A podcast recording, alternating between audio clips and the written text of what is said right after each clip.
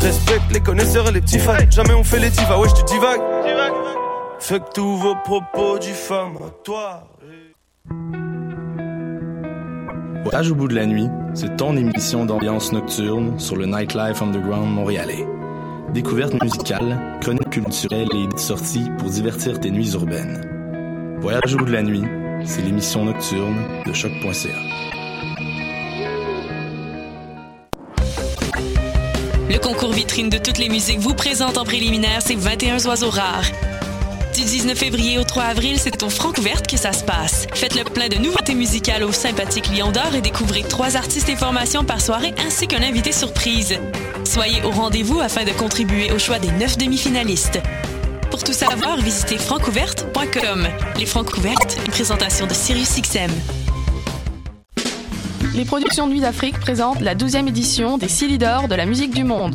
Les Silidor, unique distinction musicale qui souligne le talent des artistes de la musique du monde, vous invite à découvrir 36 groupes de musique du monde. Dans le cadre de ces concerts vitrines gratuits, venez voter pour vos artistes coup de cœur tous les mardis et mercredis jusqu'au 11 avril au club Balatou.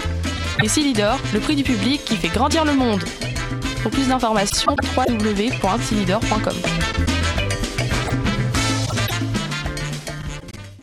Du 21 février au 3 mars, les rendez-vous Québec Cinéma sont de retour. Au programme, la place des femmes dans le monde du cinéma, la représentation autochtone à l'écran, des leçons de cinéma avec Patrick Puard et Robin Aubert, du hockey avec David Bocage, un cabaret avec Jean-Sébastien Girard, un concert de Donzel et à la Claire ensemble, et plus encore sur québeccinéma.ca. Du 21 février au 3 mars, les rendez-vous Québec Cinéma, une présentation d'Hydro-Québec en collaboration avec Radio-Canada.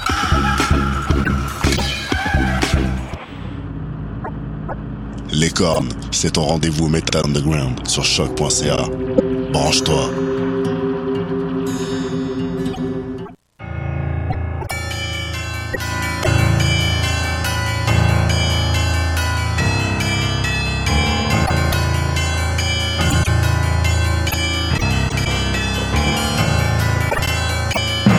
Bonsoir, vous êtes bien sur Choc, c'est le tome 22, chapitre 275 de Mission Noire.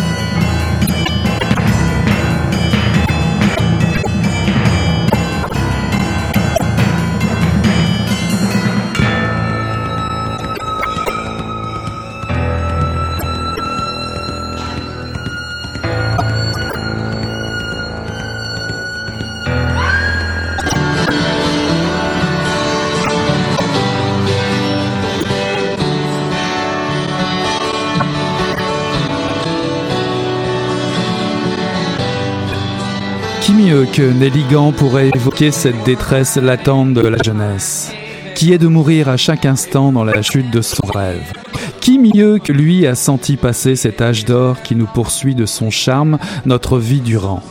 Un nom, peut-être, me vient en tête, mais je me garde de le révéler tout de suite.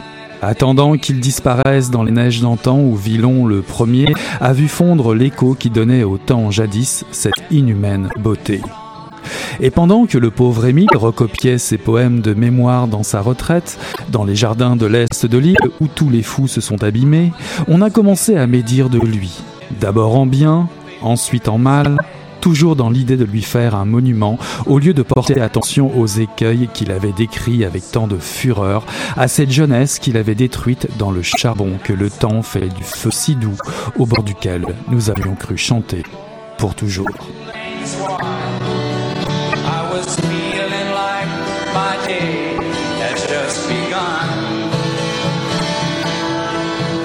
Bonsoir à toutes, euh, bonsoir euh, à tous. Ceci est un extrait de Le temps présent de Maxime Catelier, paru aux éditions Boréal, collection Liberté Grande, dirigée par Robert Lévesque. Je viens de voir La part du diable de cette fin de semaine, un film documentaire, collage d'images tirées des archives de l'ONF euh, qui nous fait entendre et voir le Québec d'hier à aujourd'hui. Un film, un film qui me ramène sans cesse à cet essai dont je viens d'achever la lecture, Le temps Le temps présent qui partage, me semble-t-il, avec le film, cette envie de vouloir emprunter les contre-allées du souvenir pour nous parler du temps qui passe et de son incidence sur aujourd'hui.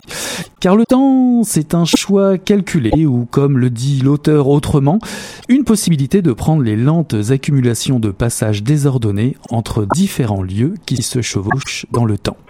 Le temps dont il est question dans cet essai poétique est ce temps qui nous échappe sans cesse, entité farouchement impalpable et qui néanmoins revient sans cesse dans nos discours collectifs et individuels. Je n'ai pas le temps, le temps passe trop vite, j'ai vieilli ou le fameux c'était mieux avant. Mais avant quoi? Qu'est-ce donc que ce temps présent? C'est d'abord un langage avant d'être un mythe, un langage qui a ses règles, ses territoires, qui avance masqué la plupart du temps, dissimulé entre les failles du souvenir et de la nostalgie. Le temps ne connaît pas l'impossibilité de durer, nous, oui. Max Catelier veut penser le monde autrement, tel qu'il va. Il emprunte les vieilles ruelles, s'insinue dans les briques des tavernes, réhabilite les terrains vagues désormais disparus. Il ne rêve plus de clochers célestes, mais garde une tendresse bienveillante pour les magnifiques vagabonds des villes, porteurs d'une autre parole. L'auteur nous offre des pages à remonter le temps, comme emprunter une machine à démonter l'idée du souvenir, une sorte de machine à voler les mots, des mots qui s'uniraient aux choses, pour nous faire respirer pour un moment seulement le même air que l'auteur. Un air fait de poésie, de rencontres et d'amitié, de lecture et d'auteurs, de lieux aimés, de quartiers, de bords du fleuve, de regards critiques sur la société d'aujourd'hui. Maxime Catelier nous propose une promenade entre passé et avenir, entre espoir et désespoir, pour un avenir peut-être meilleur. Et pour en parler ce soir, je reçois l'auteur. Bonsoir Maxime. Bonsoir, bonsoir. Alors Maxime, vous êtes originaire de Rimouski. On a pu vous lire dans Ici, quand ça existait encore, en tant que chroniqueur, il y a quelques années.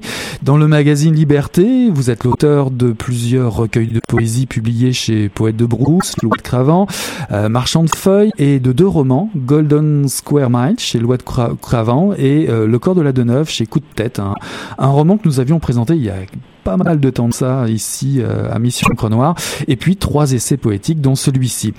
Qu'est-ce qu'un essai poétique et pourquoi avoir choisi cette forme, Maxime? Euh, La forme de l'essai, en fait? Euh, le, On va dire essai poétique. Qu'est-ce qu'un essai qui prendrait la forme poétique, on va dire?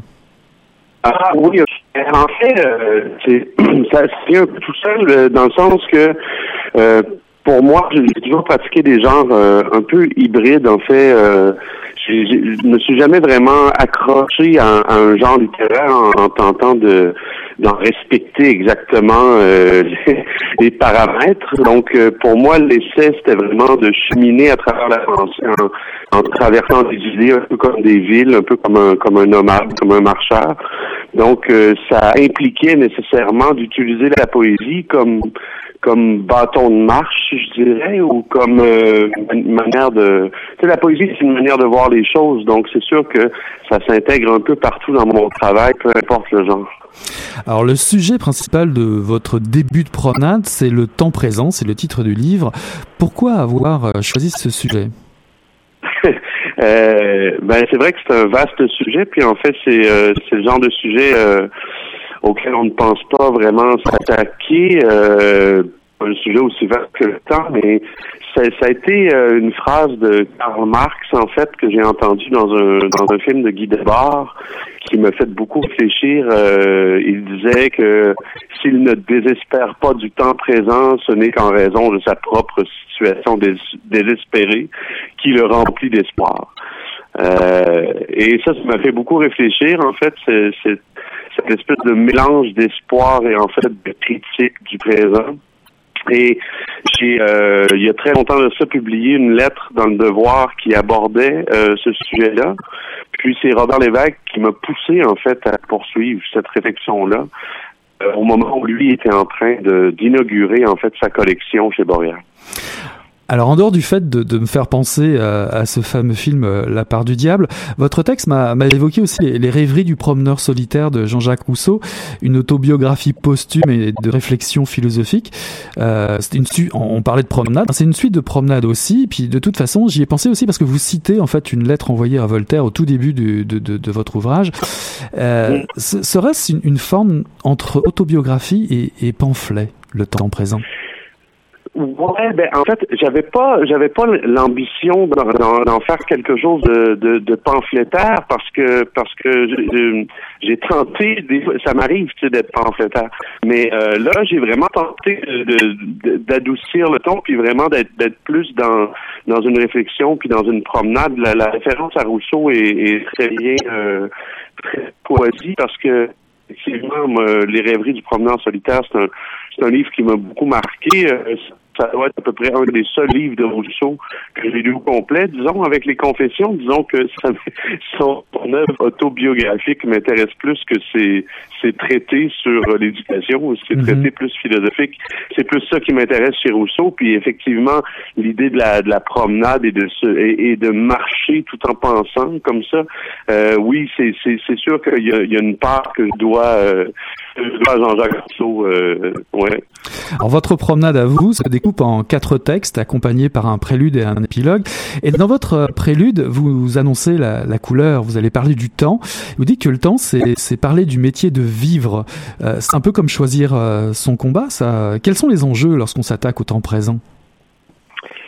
Euh, ben, c'est sûr que ce qui a été difficile, c'est euh, que quand on s'attaque euh, au temps ou à notre présent, il faut faire un certain nombre de, de constats. Il faut, faut, surtout euh, regarder son passé, euh, de quoi on est construit, qu'est-ce qui nous a amené sur certains chemins plus que certains autres. Donc nécessairement, c'est un, peu bizarre, mais en, voulant m'attaquer au temps présent, je me suis retrouvé à visiter bon nombre de, livres de mon passé, de, livres qui m'ont marqué et tout ça. Mais c'était aussi tout ça a été catalysé en fait par ouais cette espèce d'idée du métier de vie là que j'ai pris à César Pavese euh, que en fait euh, le, simple fait de vivre est comme un métier en soi hein.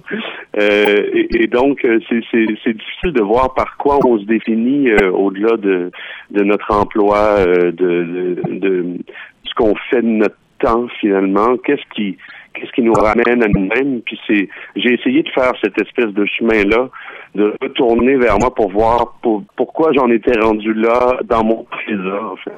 Alors en remontant un petit peu, euh, euh je dirais euh, vos vos, euh, vos réflexions, euh, vous, vous, remontez le cours du temps et, et pour mieux penser le monde, comme vous l'écrivez. Et vous commencez par des endroits précis, vous en parliez tout à l'heure, et surtout à Montréal. Vous parlez d'endroits qui ont soit disparu, soit en voie de disparition ou qui ont complètement changé. Je parle de l'îlot Balmoral, le café Sarajevo, euh, le théâtre public euh, Agora, euh, l'œuvre de, Charles, Daudelin, et puis la, la, place des grands festivals. Pourquoi ces lieux en particulier?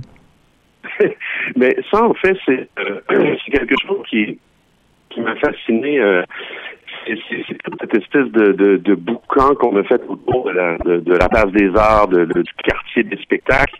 Puis moi, en, réfléchissant à ça, puis je voyais ça développer, puis je trouvais ça un peu dommage, la manière dont on développait cette espèce de quadrilatère-là. Puis ça m'a amené au souvenir que j'avais des, des en fleurs qui avaient euh, sur la place Albert Duquesne euh, à l'époque, parce qu'il y avait un parc qui était là, à peu près au coin de Clark, est d'Ontario, avec des pommiers qui fleurissaient à, tout, à tous les printemps. Et c'est vraiment un lieu magnifique, tu sais, puis j'ai ça me ramenait justement à, ces choses-là qu'on avait détruites pour faire place à, un spectacle qui vraiment euh, prenait euh, mettait beaucoup beaucoup d'énergie à exclure euh, plutôt qu'inclure. Donc c'est ces espèces de lieux-là où on veut célébrer la culture. Souvent, on en fait des espèces de forteresses puis euh, puis ça devient des lieux un peu d'exclusion. Alors c'est c'est disons que pour moi la, culture ça a toujours fait le contraire.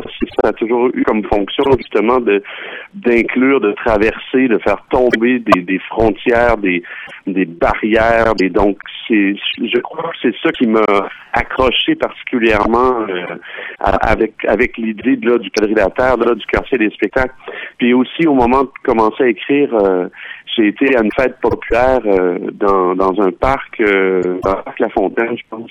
Puis t'avais une espèce de fête pour la Saint-Jean, je pense. Puis il y avait, on était en plein dans un parc et il y avait encadré le lieu de la fête entre des clôtures frost. Et je trouvais ça tout à fait horrible.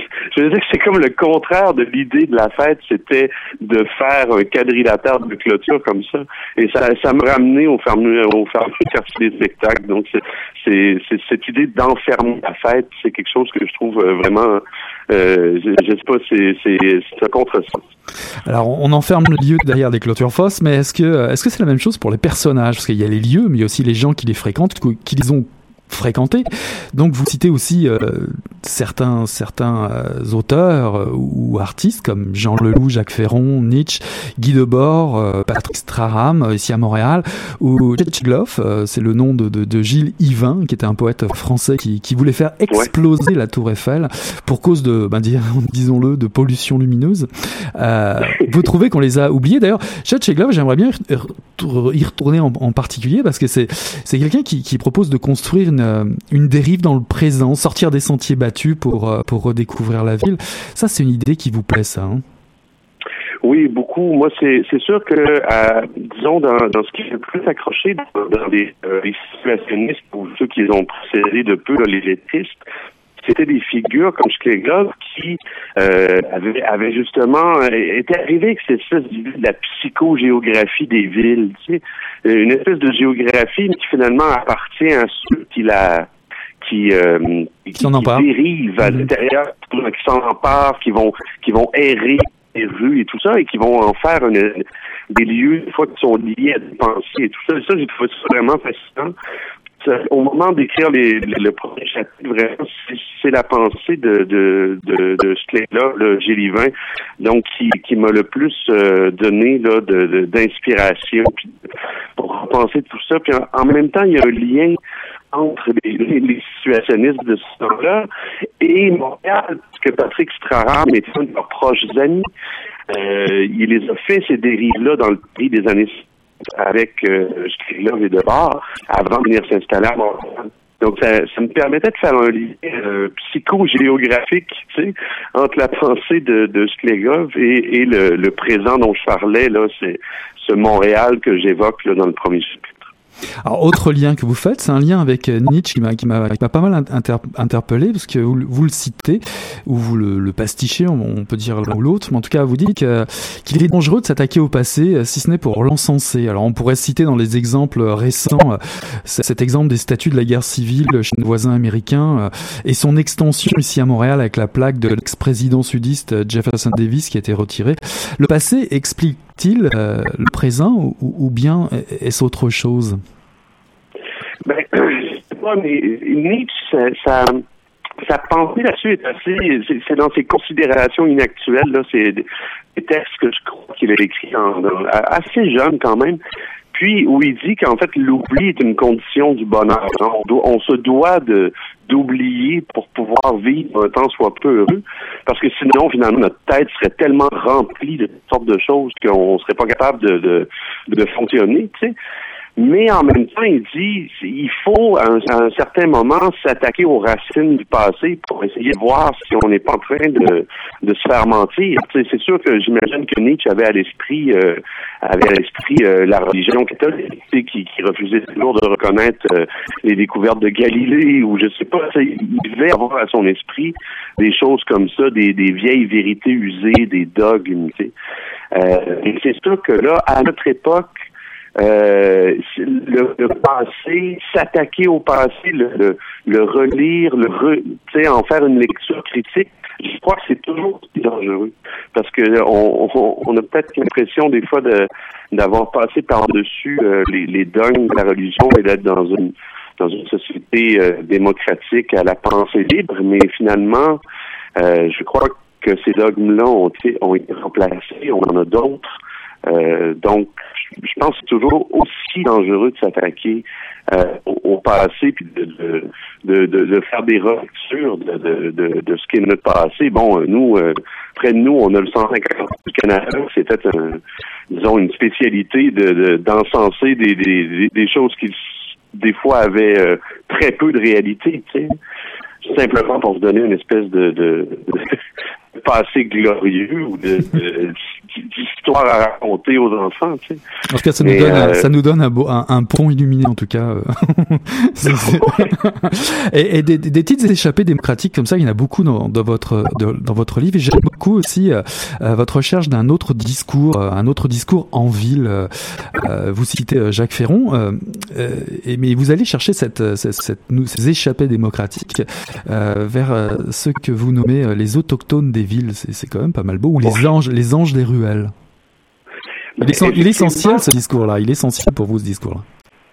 Ouais, absolument, parce que euh, je, je sais pas, mais moi c'est quelque chose qui qui m'a toujours euh, marqué, euh, même très jeune à Rimouski, autant que c'est sûr que rendu à Montréal, les gens qui erraient dans les rues, qui qui habitaient littéralement les rues, c'est quelque chose qui m'a vraiment très marqué, parce que euh, c'était justement comme si je, je, les autochtones du temps présent, c'est c'est c'est parce qu'ils vivent à même le temps qui est là dans la rue sans jamais aller se réfugier ou presque nulle part. Tu sais, ils, ils voient le temps passer sous leurs yeux, un peu comme justement un personnage chez Ferron dans une pièce de théâtre. Euh, euh, Sauvageau est installé dans un parc, puis finalement voit voit l'histoire se passer autour de lui sans jamais y prendre part. Tu sais. Donc c'est c'est oui, j'ai vraiment beaucoup de fascination, beaucoup de respect pour, euh, pour ces gens-là qui finalement que qui, qui ont abandonné la vie ou que la vie les a abandonnés ou qui sont sortis euh, d'eux-mêmes de tout ça. Euh, J'évoque aussi des figures un peu médiévales, tu sais, des, les, les anachorètes, euh, ceux qui, qui, laissaient tout tomber pour aller vivre dans une complète solitude et tout ça.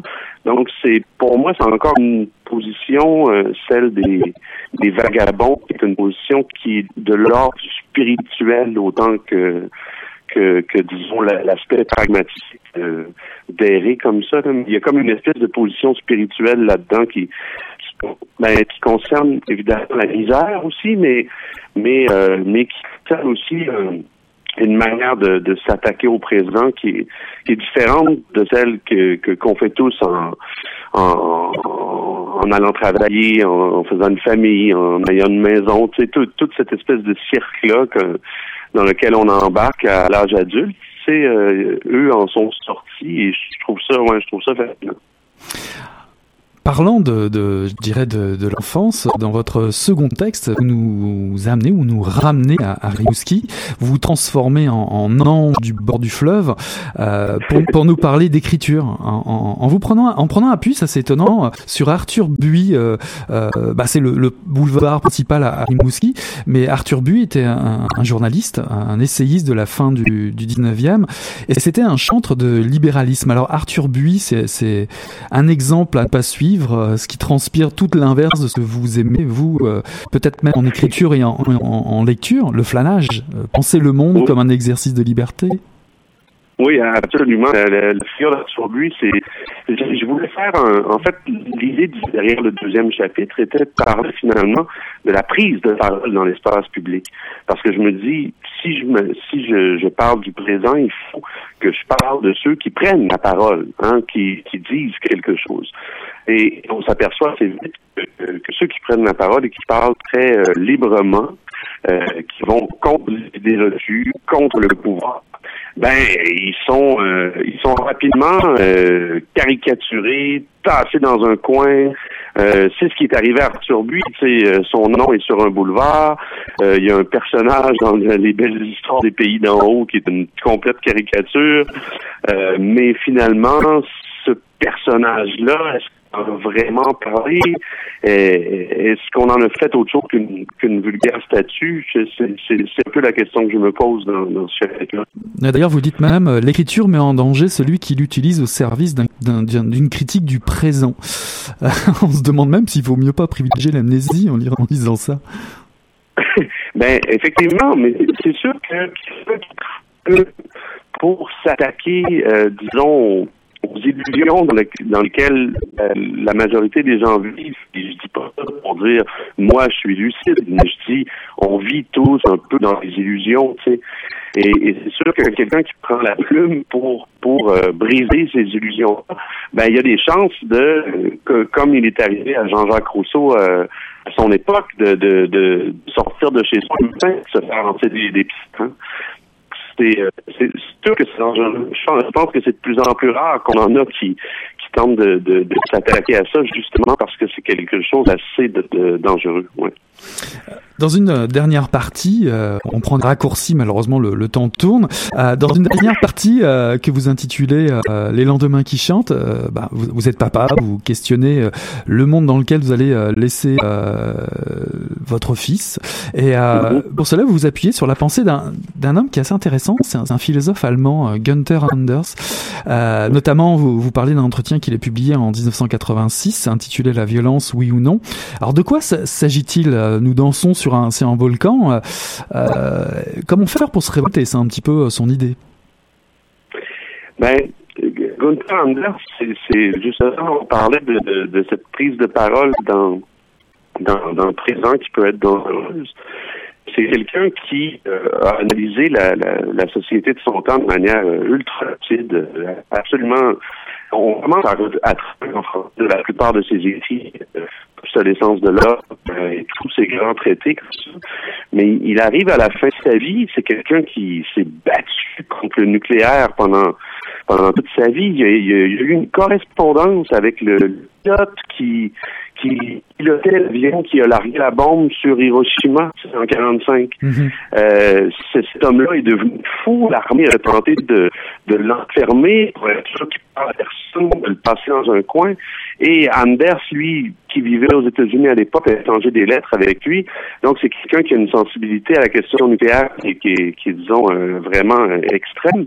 Puis, il arrive à la fin de sa vie, de comme 80 ans, puis il tient un discours que moi je trouve incroyable. C'est un discours sur la violence qui est finalement une question fondamentale quand on parle de, de résistance, disons, euh, ou de même de révolution, tu sais.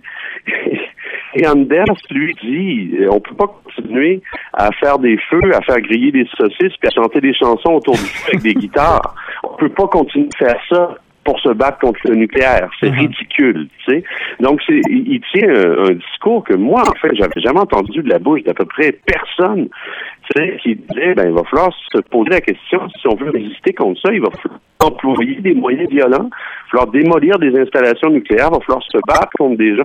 Donc, c'est, euh, une idée qui m'est apparue euh, extrêmement lucide, puis en même temps euh, un peu épeurante, mais mais c'est sûr qu'au moment de me questionner sur l'idée même de révolution, parce que le lendemain qui chante aussi quoi faire pour que le monde qu'on laisse à nos enfants soit mieux, tu sais? Ouais, puis vous au- Euh, vous cognez forcément au printemps érable, puisque vous en parlez juste après, enfin en tout cas dans, dans ce Oui, chapitre, oui, me semble-t-il, printemps 2012. Puis si on applique tout enfin, l'idée d'Anders à, à, à ce sujet-là, ben, le, le- le printemps érable, euh, c'est quand même une courte victoire. C'est même du théâtre selon lui. Ben oui, c'est ça, c'est qu'il il, montre que finalement, cette contestation pacifique, oui, euh, a, un côté théâtral. Les, manifestants sont finalement des espèces d'acteurs, tu sais, ils, ils au sens très ancien d'actoresse, là, le mot latin. Puis, effectivement, le- le printemps 2012, malheureusement, euh, a été une contestation, euh, ben, un, un bouillonnement d'idées absolument fascinant. Euh, il s'est créé des liens pendant ce temps-là et tout ça, sauf que ce que ça a réellement donné, c'est pas grand-chose. On a rapidement récupéré ça politiquement, médiatiquement, euh, artistiquement même. On a vu la récupération se faire assez rapidement. Donc, c'est sûr que euh, si on applique, comme, comme, vous dites, d'Anders à ce qui s'est passé là, euh, ça lui donne plutôt raison. hein. Alors pour finir, vous, vous, vous, empruntez une chanson de Neil Young Thrasher. J'essaie de la trouver, mais je crois que je me suis un peu planté sur, sur la lecture. Euh, dans Thrasher, Neil Young euh, dit faut casser sa maison, euh, modifier notre rapport réel. C'est un peu euh, votre démarche avec le temps présent.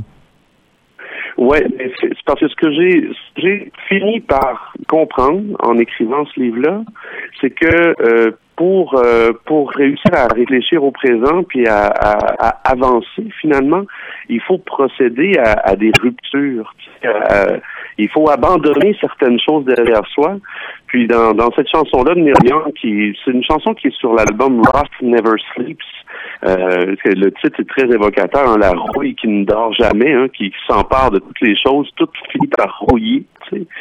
Euh, et il dit justement qu'il se lève un matin et qu'il tout derrière lui qu'il part sur la route jusqu'à temps que ça devienne euh, un, du sable, jusqu'à temps qu'il n'y en ait plus de route. Et, euh, et c'est comme essentiel pour essayer de, de, de se confronter euh, au présent.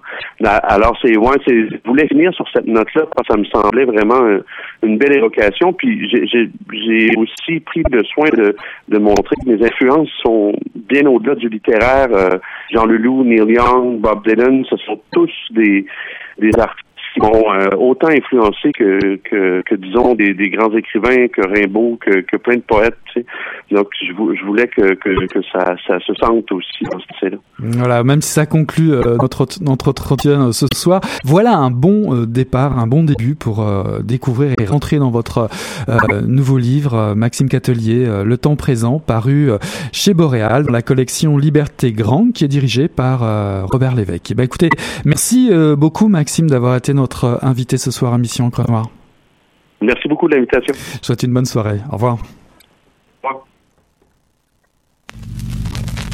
Начинаем концерт краснознаменного имени Александрова ансамбля песни «Пяски советской армии». Борис Александров на слова Сергея Острового. Песня о Ленине. Солист, заслуженный артист республики Константин Герасимов. Дирижирует народный артист Советского Союза Борис Александров.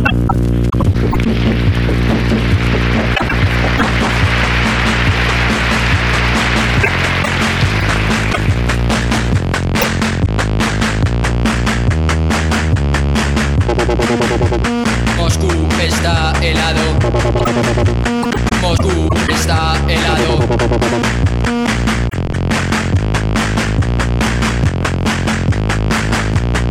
Lenin la mirada, la muchedumbre lo aclama.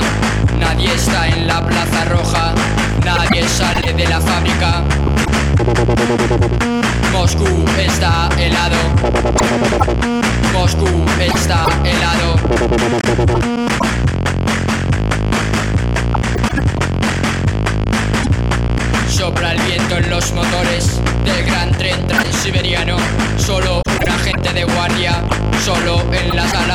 Máquinas. Moscú está helado. Moscú está helado.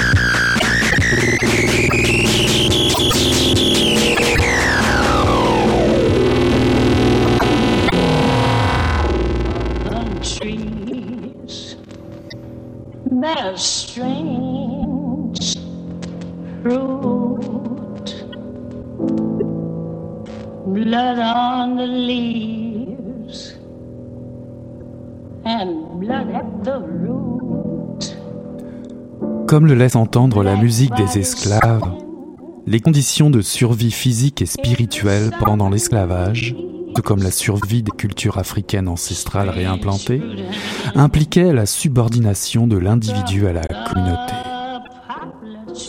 Si l'abolition de l'esclavage n'a pas apporté les libertés économiques et politiques espérées, elle a créé un contexte permettant de nouvelles relations interpersonnelles entre Noirs et partant une nouvelle valorisation de l'individu en général. Les hommes et les femmes africains-américains purent alors se définir individuellement, non seulement comme soudés au sein d'une communauté, mais aussi comme différents les uns des autres, voire en conflit entre eux. Pour ces hommes et femmes de la classe laborieuse, le blues autorisait et fournissait des représentations culturelles de cette nouvelle individualité. Les portraits blues de ces femmes en compétition autour de leur partenaire sexuel représentaient des femmes de la classe laborieuse en état d'exercer des choix libres en termes de relations amoureuses. Des personnes dépravées pour des militantes comme Mary Church Terrell.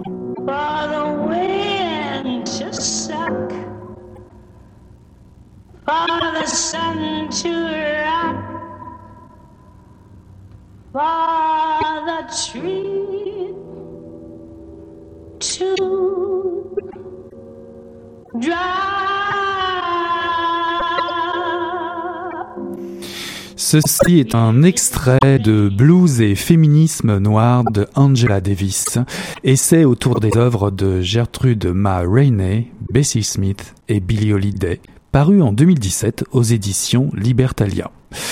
Voici un bijou sur lequel n'importe quel mélomane, passionné d'histoire et de musique, fan de blues, devrait mettre la main.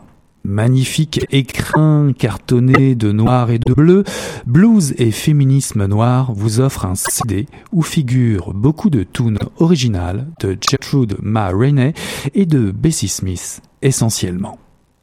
La seconde surprise est de taille. Celle-là, c'est Angela Davis, traduit dans le texte de l'anglais par Julien Bordier, qui a déjà aussi traduit John Reed, le fameux journaliste. Angela Davis est notre guide à travers l'œuvre de trois femmes africaines-américaines, Gertrude Ma Rainey, Bessie Smith et Billie Holiday, qui à elles seules permettent à l'auteur de se pencher sur les racines de cette musique qui deviendra si populaire, et ce, via le prisme du féminisme noir naissant. Angela Davis est déjà venue en conférence ici à Montréal. Elle est originaire de Birmingham, en Alabama. Elle est militante des droits civiques aux États-Unis et membre des Black Panthers. La militante la coupe afro, recherchée par le FBI, s'engage dans un combat anticapitaliste et antiraciste qui va la mener en prison où elle va passer 22 mois incarcérée pour ses idées. Une fois acquittée, elle va devenir directrice du département d'études féministes de l'Université de Californie. Elle se spécialise en, philosophie féministe, les études afro-américaines, le marxisme ou le système carcéral. Elle a d'ailleurs été candidate à la vice-présidence des États-Unis pour le Parti communiste américain. Angela Davis nous offre un formidable voyage musical et historique. L'auteur nous propose de prendre le contre-pied de bien des spécialistes du blues et du jazz, bien souvent des hommes blancs d'ailleurs, et de réécouter d'une oreille neuve bien des tunes que vous allez trouver en accompagnement ici avec le livre. En effet, dès les années 1920, de nombreuses femmes afro-américaines vont être sollicitées par l'industrie du disque bien avant le succès massif des hommes. Les premières à le faire et à connaître un franc engouement populaire seront Bessie Smith et Gertrude Ma entre les années 1923 et 1926. Surfant sur cette nouvelle vague, les maisons de disques vont exploiter le filon. Cette popularité va finir par se marginaliser avec l'afflux des chanteurs blues masculins au début des années 30. Cet apogée du blues féminin va laisser une trace indélébile qui va porter l'histoire de cette musique et laisser un héritage culturel très riche. Angela Davis analyse les paroles des chansons des trois chanteuses, incluant Billie Holiday, arrivant à la suite de ses aînés, et qui met son pas dans les leurs pour en illustrer l'essence revendicatrice. Héritier des spirituals, des gospels et de l'esclavage, le blues va subitement devenir la musique qui va accompagner l'émancipation de milliers d'hommes et de femmes libres. Ces thématiques sont multiples. L'autonomie, sexuelle, géographique ou financière, l'égalité, amoureuse, des sexes et de races. En réaction contre la culture dominante de l'époque, le blues féminin mettra des mots sur bien des frustrations sur lesquelles bien des femmes se reconnaîtront. La famille, l'ordre patriarcal et blanc, la bienséance de la classe blanche, blanche dominante, ce blues va redéfinir et bousculer un ordre social sclérosé. En digne héritière, Gertrude Ma Rainey, Bessie Smith et Billie Holiday jouent un rôle dominant dans la musique populaire féminine noire en s'appropriant les formes d'expression du passé et de les ancrer dans leur époque, celle des années 20 à 1940 et plus encore dans le futur. D'ailleurs, l'histoire de la chanson Strange Fruit que je vous mettais en, en accompagnement de l'extrait qui évoque les horreurs du, lynchage, interprété par Billie Holiday, est un exemple frappant parmi d'autres, car même aujourd'hui, elle garde une portée inédite et crue. Chacune de ces artistes vont utiliser leur talent pour critiquer les conventions sociales, la société dominante et les politiques des maisons de disques, un état d'esprit qui trouve ses racines dans les débuts de l'esclavage. Livre indispensable, Blues et féminisme noir est un fantastique élan pour relire l'histoire à l'heure juste et remettre le rôle des femmes au cœur d'un mouvement politique et musical qui influencera le monde entier. Angela Davis is preaching the blues, convert your soul. Blues et féminisme noir de Angela Davis, Gertrude Ma Rainey, Bessie Smith et Billie Holiday, paru en 2017 aux éditions Libertalia.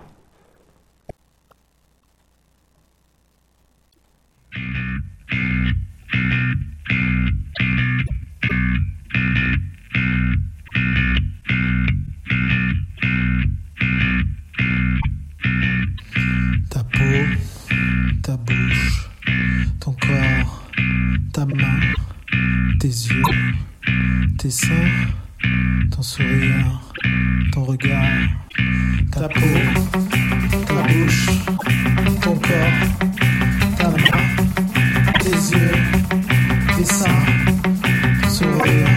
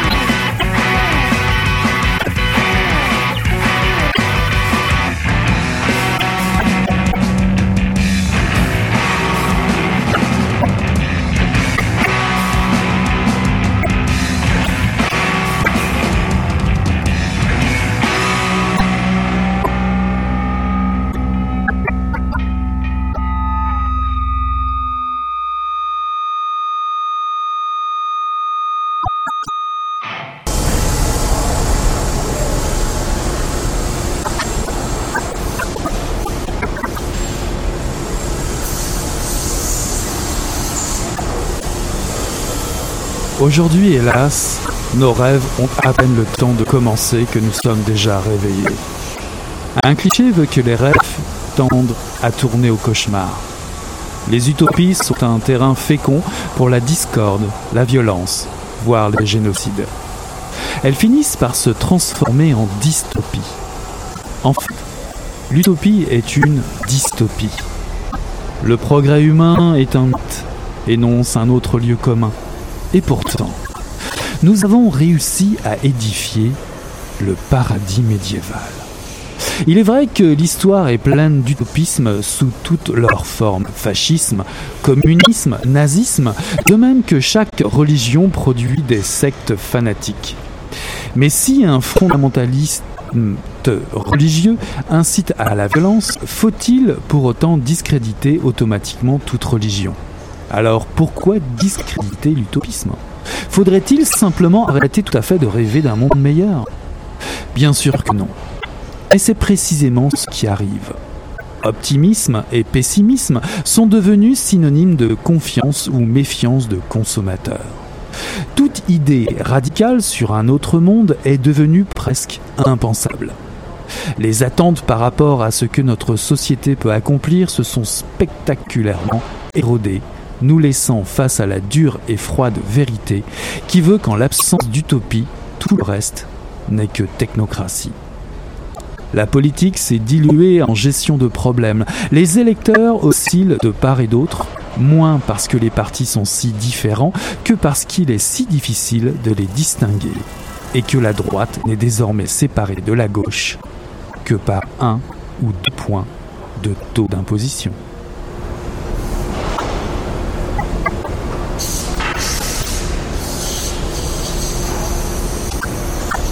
Ceci est un extrait de Utopie réaliste, En finir avec la pauvreté, un monde sans frontières, la semaine de travail de 15 heures de Rutger Bregman, paru en 2017 aux éditions du Seuil. S'il y a une, une, utopie qui a fonctionné, une idée révolutionnaire qui porte le monde depuis les années 50, c'est bien le promoteur du libéralisme Milton Friedman qui l'a eu vous allez apprendre que non seulement cette idée a battu en brèche celle qui était en place et qui prenait forme aux États-Unis à cette époque, le keynésianisme, mais aussi, dominant depuis la Seconde Guerre mondiale, ce système va s'effondrer avec la crise de l'OPEP des années 70 et l'embargo des pays arabes sur le pétrole. Avec le soutien indéfectible de relais sociaux et politiques, son idée, Hamilton Friedman, a permis la mise en place d'un système financier et économique vorace qui perdure jusqu'à aujourd'hui. Rutger Bregman est historien, essayiste et journaliste néerlandais, chroniqueur sur le site d'information The Correspondent. Fils d'un pasteur, même s'il n'a pas la foi, il retient de ses années d'enseignement religieux l'art de poser les bonnes questions. Son livre, Utopie réaliste, est un best-seller et a été publié dans 23 pays. Ce livre va faire un bien fou à tous les blasés du négativisme, à ceux et celles qui rêvent de changer la donne et de modifier la carte du monde. Oui, vivre mieux, c'est possible. Encore faut-il en avoir l'idée et l'envie. Utopie est un mot utilisé en 1516 par Thomas More. Imaginé dans son livre Utopia, voulant dire le lieu qui se trouve nulle part. Pour éviter de nous parler d'une réalité difficilement admissible, Rutger Bregman, ou Monsieur Revenu Base, comme on l'appelle aux Pays-Bas, multiplie les exemples déjà existants dans l'histoire. Sa proposition alléchante est de nous parler d'avenir. L'avenir pour vivre mieux, l'avenir pour croire à de possibles révolutions sociales, l'avenir pour se réinventer. N'en déplaise aux sceptiques de tous bords, le revenu universel, l'éradication de la pauvreté, la semaine de travail de 15 heures, la liberté migratoire sont autant d'objectifs réalistes à poursuivre. Ce genre d'utopie qui, comme le vote des femmes ou l'abolition de l'esclavage, paraissait déjà farfelu pour certains et certaines. Et pour enfoncer le clou, le passé parle pour l'auteur. Il le raconte dans un style bouillonnant d'énergie. Prenons simplement, chez nous, au Canada, l'exemple du Manitoba. En 1973, 19 000 dollars ont été distribués par an et par foyer. Cela a-t-il favorisé la paresse, comme pourraient argumenter bon nombre de nos politiciens conservateurs? Pas du tout. Les citoyens ont continué de travailler, les frais de santé se sont effondrés, les violences conjugales ont diminué, l'espace public s'est enrichi. Un livre donc à conseiller sans doute à notre ministère de la Santé actuel. Soyons clairs, Rutger Bregman n'invente rien. Il s'inspire de plusieurs expériences et constats réalisés sur différents phénomènes pour contrer l'idée d'un monde condamné au système capitaliste et borné, ne profitant qu'à une minorité. Oui, nous vivons en pays d'abondance. Nous sommes prospères et plus que par le passé. Nous avons les moyens de lutter contre l'extrême pauvreté, contre l'invasion des machines débilitantes et la numérisation du travail, contrer le développement des jobs de merde, des bullshit jobs, enseigner autre chose aux générations futures que d'être compétitifs sur le marché du travail. Nous devons repenser notre façon de faire. Et cela passe déjà par changer nos perceptions des choses et redéfinir notre idée du progrès économique et social. Oui, envisager un monde où le travail humain rémunéré ne serait plus central est possible. Vous avez, besoin de gaz pour alimenter votre imaginaire? Ce formidable livre pourrait bien susciter chez vous quelques enthousiasmes et étonnements. Ce qui peut faire du bien avant de s'engager dans les élections à venir. Car, car, l'enjeu est là. Par où commencer? Si ce n'est par un discours alternatif, novateur, inédit. L'utopie est une des clés. En politique, c'est un air de jouvence, et ce livre peut pourquoi pas servir de joueur de flûte qui, comme dans le conte des frères Grimm, sert à sauver la, ville malgré qu'il y ait un prix à payer. L'utopie est à l'horizon, plus on avance, plus elle recule, elle sert à une chose au moins, continuer de marcher, selon Eduardo Galliano. Utopie réaliste, en finir avec la pauvreté, un monde sans frontières, la semaine des 15 heures, Utopie réaliste de Rutger Bregman, paru en 2017 aux éditions du Seuil.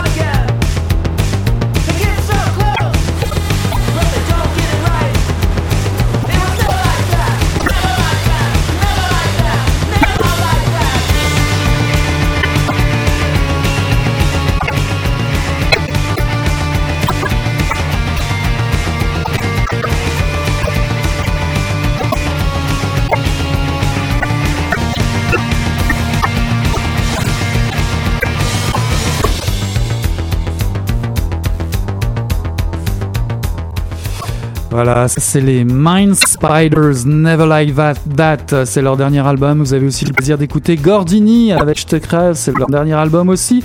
On ne présente que des nouveautés d'émissions Noir Anyways et une compilation des various artistes. Esplendor, Geometrico, Moscou et c'est l'espagnol, vous l'auriez compris. J'ai eu le plaisir de recevoir ce soir en entrevue Maxime Catelier pour nous présenter Le Temps Présent, paru en 2018 aux éditions euh, Boréal, collection Liberté Grande, Blues et féminisme noir d'Angela Davis, paru en 2017 aux éditions Libertalia, ainsi que Utopie réaliste de Rutger Bregman, paru en 2017 aux éditions du Seuil. Voilà qui conclut euh, Mission Encre Noire. C'était le tome 22, chapitre 275. On tourne la page et on se dit à la semaine prochaine là.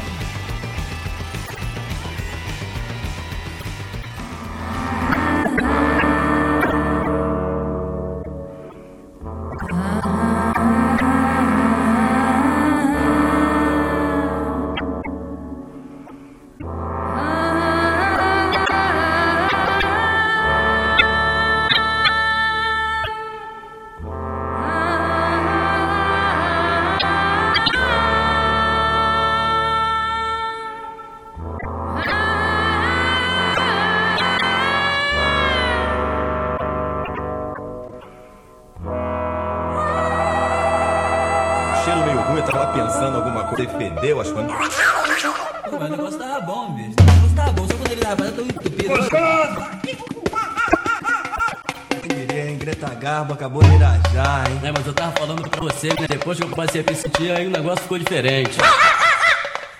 Jorjão, Vai, garoto! fala a verdade. Isso tá bom. Nem a cerveja que eu disse. Ô, Ciro, tira a mão do meu bolso. Agora um arame, um arame ia pegar dentro, ia pegar um gordurame depois, um arame não ia mal. Obrigada,